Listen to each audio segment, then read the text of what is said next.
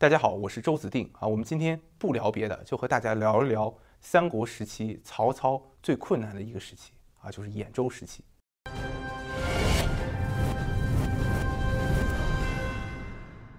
公元一百九十三年，曹操得知了自己父亲曹嵩和弟弟曹德的死讯，到底是谁这么大胆子敢杀曹操的父亲和兄弟呢？这个人不是别人，正是徐州刺史陶谦。说到陶谦。啊，如果是读过《三国演义》的朋友，可能脑海里浮现这么一个画面啊，说陶谦这个人是老好人、敦厚长者，笑呵呵的，老是被曹操欺负啊，最后没办法请刘备来帮自己。历史上的陶谦呢，恰恰不是这么一个形象，正好相反。我们今天先从陶谦和大家聊一聊啊，《三国志》记载陶谦说，陶谦小时候是什么样呢？陶谦小时候就是三个字，孩子王啊。史书上记载说，这个坠帛为帆。乘竹马而戏啊，就是陶谦小时候啊就把家里不用的这个布啊缝成旗帜，然后挂在竹竿上，啊做自己的军旗，然后乘着竹马假装自己在骑兵打仗啊，后面跟着一堆孩子跟着他玩。这个竹马是什么东西？这个竹马是中国古代男孩子的玩具啊，它就是一根竹竿，在这根竹竿子头上有一个像马头一样这么一个装饰品啊，中国古代男孩子就喜欢玩这个。我们中国有个成语叫做青梅竹马啊，这个竹马也是这么个意思。当然，青梅竹马它出自于李白的诗啊，叫“君骑竹马来，绕床弄青梅”啊，就男孩子骑着竹马过来，然后啊绕着床走，手里拿着青梅。陶谦小时候就干这个事儿啊，骑着竹马啊驾驾驾，假装自己在打仗啊，后面跟着一堆孩子，都喜欢跟着他玩。陶谦小时候好玩啊，其实慢慢长大也挺好学的，后来官也是越做越大。到黄巾之乱的时候。陶谦是朝廷的徐州刺史啊，当时控制徐州地区，徐州地区的最高长官。陶谦平定黄巾之乱也是有功劳的，但是从那以后啊，史书上记载说叫政治失和，陶谦这个人就开始迫害很多忠直善良的人。遭受陶谦政治迫害最有名的是谁啊？是东吴的大臣张昭啊，大家可能想象不到吧？张昭他是徐州彭城人啊，就是现在的江苏徐州人。他就是在陶谦的地盘上。张昭年轻的时候非常有才气啊，远近闻名。所以陶谦当时做徐州刺史的时候，就想招张昭啊为自己做官，但张昭不愿意去啊，不愿给这个陶谦效命。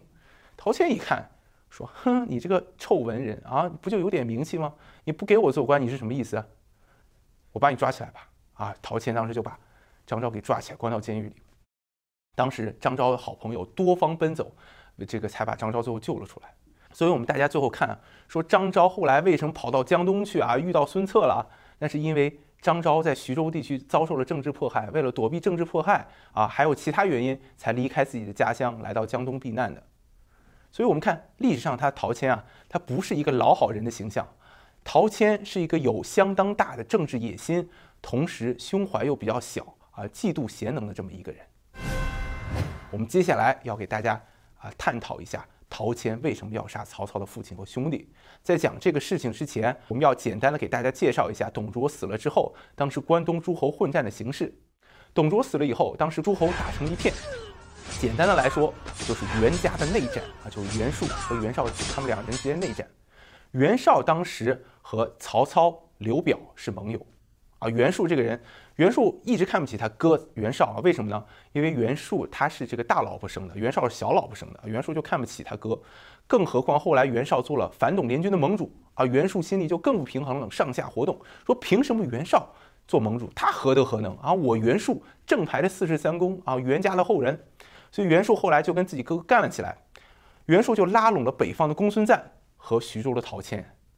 所以我们看啊，这个事儿非常有意思啊。六个人分成两派，袁绍、刘表、曹操一派，袁术、陶谦、公孙瓒一派。这六个人分成三组，捉对厮杀。我们看地图，在黄河以北是冀州的袁绍打幽州的公孙瓒，在黄河以南是兖州的曹操打徐州的陶谦啊，再往南是南阳的袁术打荆州的刘表。大家拉开架势，一对一啊，捉对厮杀。最后的结果也很有意思啊！我们后来大家都知道了，赢的都是袁绍这边的人啊。北面是袁绍赢了公孙瓒，中间是曹操赢了陶谦，南边是这个刘表把袁术打跑了。所以我们看最后争夺天下的是曹操、袁绍和刘表，其实他们三个人以前是盟友啊。当然这是后话啊。所以我们还是回来讲曹操和陶谦。我讲这个呢，就是想告诉大家，在公元一百九十三年的时候，陶谦和曹操是对手，是敌人，并且是离得最近的敌人啊，两个人经常交战。就在公元一百九十三年，当时曹操第一次东征徐州的陶谦，然后曹操这个人打仗特别厉害，连战连捷，一举攻下了十几个城市，就一举就打到这个下邳城下了。在下邳城下和陶谦的主力决战，这一仗曹操大胜陶谦啊，杀敌七万人啊，这死亡的这个将士的尸首就都把当时这个泗水给堵住了。陶谦打了大败仗，就退回自己的大本营啊，坚决不出战。啊，曹操这个时候恰好军粮不济啊，没吃的了，就只能退兵退回兖州。曹操退回去啊，我们讲陶谦这个人，之前啊张昭不愿为自己效力啊，都要把张昭扔到监狱里。现在曹操打了自己大败仗，又死了这么多人，陶谦心里愤恨不已。陶谦心里想：我虽然打不过曹操，但是我总可以拿曹操的爹出气吧。曹操他爹叫曹嵩啊，曹操的弟叫曹德。这个时候呢，他们父子俩在琅琊这个地方避难啊。琅琊就是现在的山东临沂，这个琅琊也是诸葛亮的这个老家。当时曹操的父亲和兄弟其实老早就跑到琅琊了。当时董卓之乱的时候就到琅琊避难，在琅琊待了有一段时间了。所以陶谦当时啊就派自己的士兵啊想去谋害曹操的父亲和兄弟。关于这个事情啊，史书上有两种说法。第一种说法出自《世语》啊，《世语》里面就写到说，当时陶谦就派自己的士兵去啊，要谋害曹操的父亲和兄弟。啊，当时曹操也派自己的士兵要把自己的父亲和兄弟接回去。当时曹操的弟弟曹德就站在门口迎接。曹德以为来的人是曹操的人啊，没想到来的是陶谦的骑兵啊。陶谦骑兵一刀就把曹德斩杀在门口。曹操的父亲曹嵩一看这个情况，就赶快跑。想要翻墙逃出去，但是曹嵩他有个小妾啊，这个小妾比较胖，这个墙啊比较高啊，怎么翻都翻不过去啊。曹嵩在底下推，怎么推也推不过去，没有办法，曹嵩就带着自己小妾躲到厕所里面去了。陶谦的士兵进来以后啊，搜查整个宅子，然后发现了在厕所里面就发现了曹嵩和他的小妾啊，就把他们全给杀了。这是第一个版本啊。第二个版本出自吴书，吴书是这么说的：说当时陶谦啊派自己一个手下。去护送曹嵩回曹操家里去，在这个路上呢，陶谦这个手下见财起意，看到曹嵩有很多金银财富，就把曹嵩给杀了，把他财物据为己有就跑了。这个说法呢，我个人认为是不太可信的啊。为什么呢？因为在那个样一个时候啊，陶谦和曹操已经打的是不可开交了，陶谦不去派人害曹嵩就不错了，怎么可能派人去护送曹嵩呢？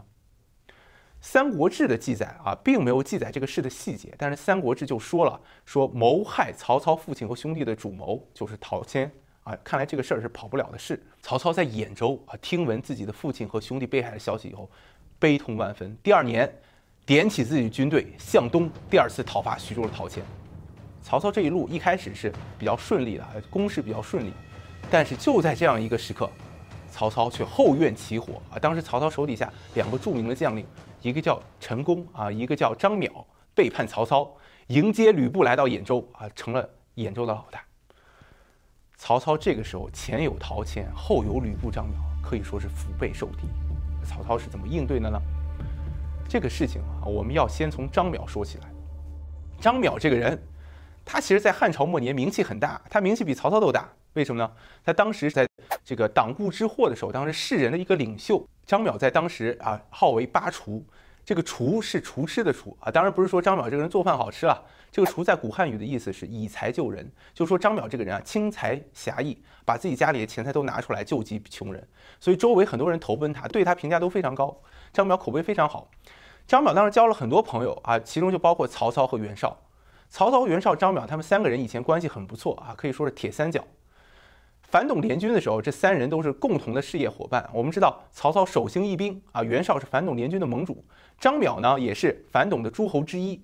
曹操当时前去讨伐董卓，张邈还派了手下五千人追随曹操啊。所以张邈这人虽然自己没上战场，但是在反董诸侯里面算不错的啊，尽了一点力啊，派了点士兵跟着曹操上前线打仗去了。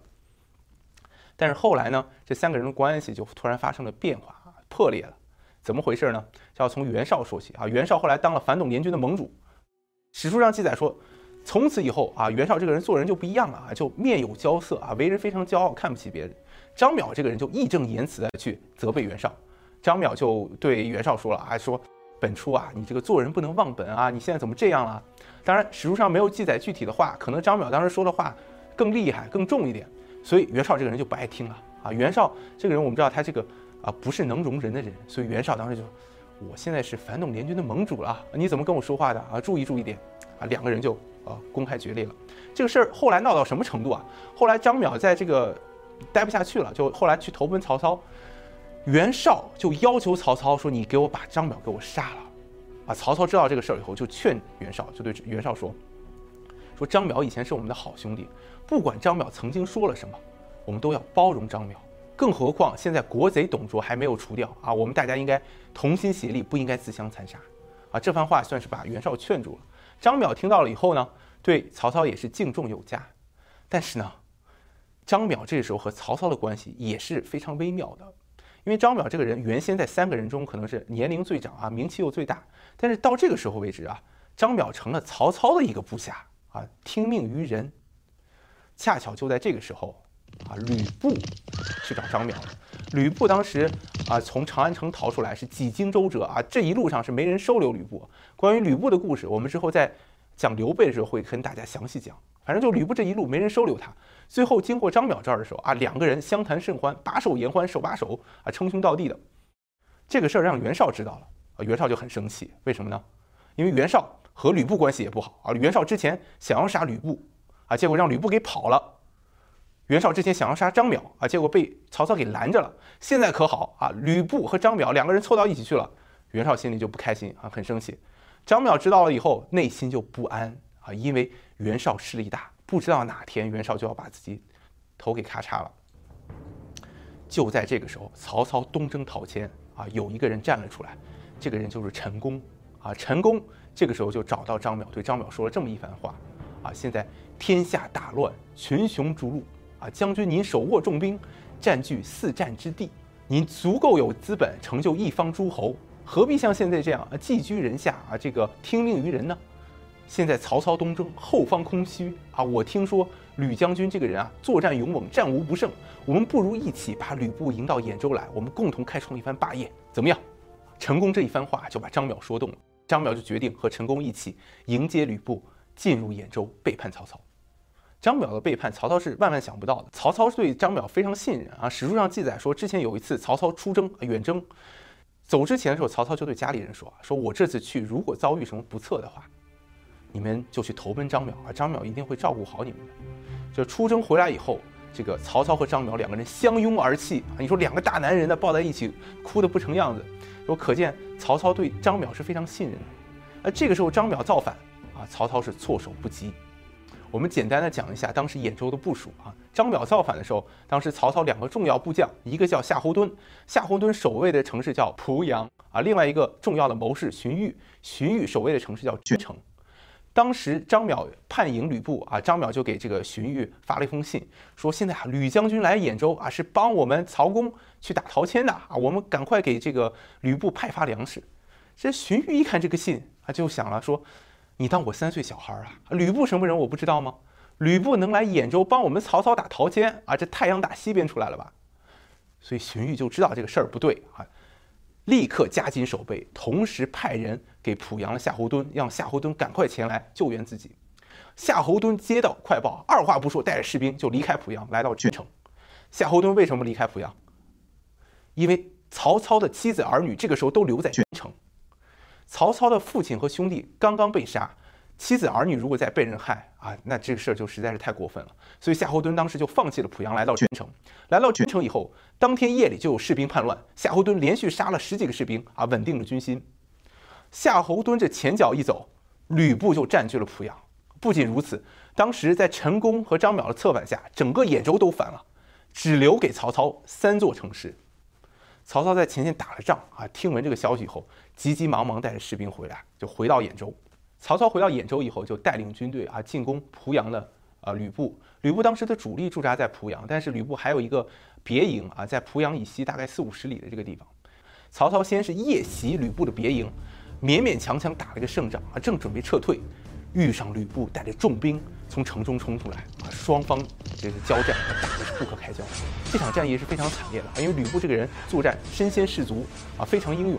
当时曹操三面被围啊，这个特别是西面的防线啊告急，曹操就招募敢死队员，曹操手下有一员大将叫典韦，典韦这个人是陈留人啊，身材魁梧，手持一把八十斤的长戟啊。典韦这个人有个特点，就饭量特别大，他的饭量基本是别人的两倍。典韦吃饭的时候，身边要好几个人来伺候他，因为这个吃饭太快了啊，这个这个人少，这个来不及给他递饭。啊典韦当时就应声出列啊，做这个敢死队的队长，然后同时又招募了大概几十个敢死队员。这些敢死队员啊，把盾牌全扔了啊，我们不要盾牌，怎么办呢？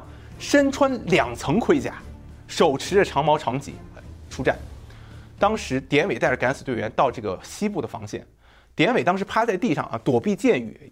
然后因为当时这个吕布啊，空中有飞箭啊，地面有士兵冲锋，典韦先趴在地上，啊低下头去对身边的人说。敌人到了十步远的时候跟我说：“啊，这个士兵说已经十步远了。”啊，典韦说五步远的时候再跟我说。这个旁边的士兵都吓破了胆。你想五步那非常近了，咫尺之遥，就大喊：“敌人已经到了！”典韦听到这句话，一跃而起，跃入敌阵啊，手持着长刀长戟，这个武器就像长了眼睛一样，哗哗哗连斩十几人啊！当时吕布士兵从来没有见过这么无勇的人，都敌不过典韦啊，就都撤退了。典韦这才勉勉强强稳定住曹操西面的防线。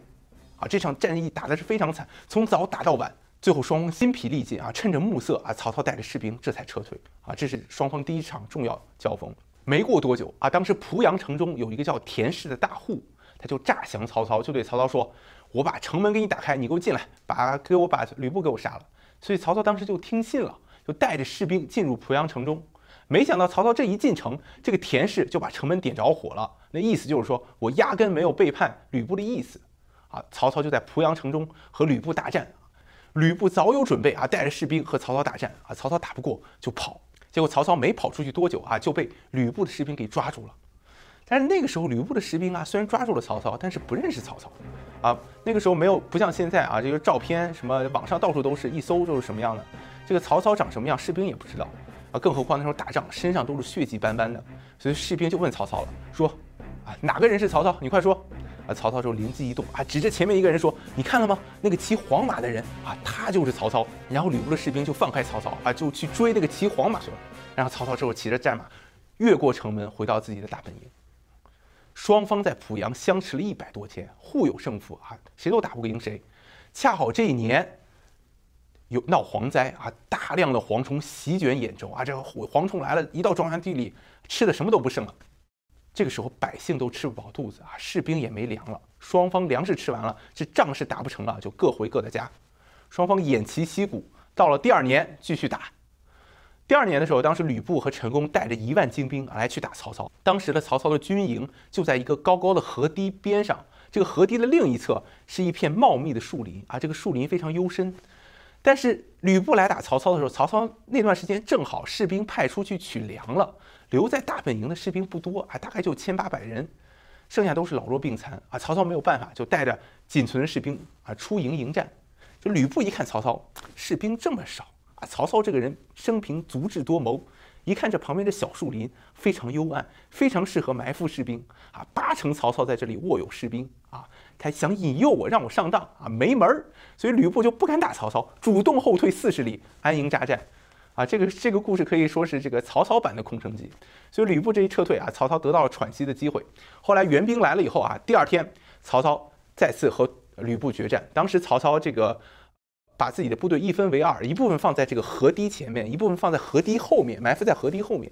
这吕布一开始只看到河堤前面这些士兵啊，双方一交战，后面这些伏兵就越过河堤啊，从河堤上从上往下进攻啊，前后夹击，把吕布打了大败。啊，这一仗吕布和陈宫啊，只身逃亡，再也没有实力啊和曹操争夺兖州了。公元一百九十五年，历时两年时间，曹操终于重新收复和稳定了兖州。而就在这一年，汉朝的皇帝汉献帝离开自己的都城长安。汉献帝为什么要离开长安呢？汉献帝又将到哪里去呢？啊，请看下集，献帝东归。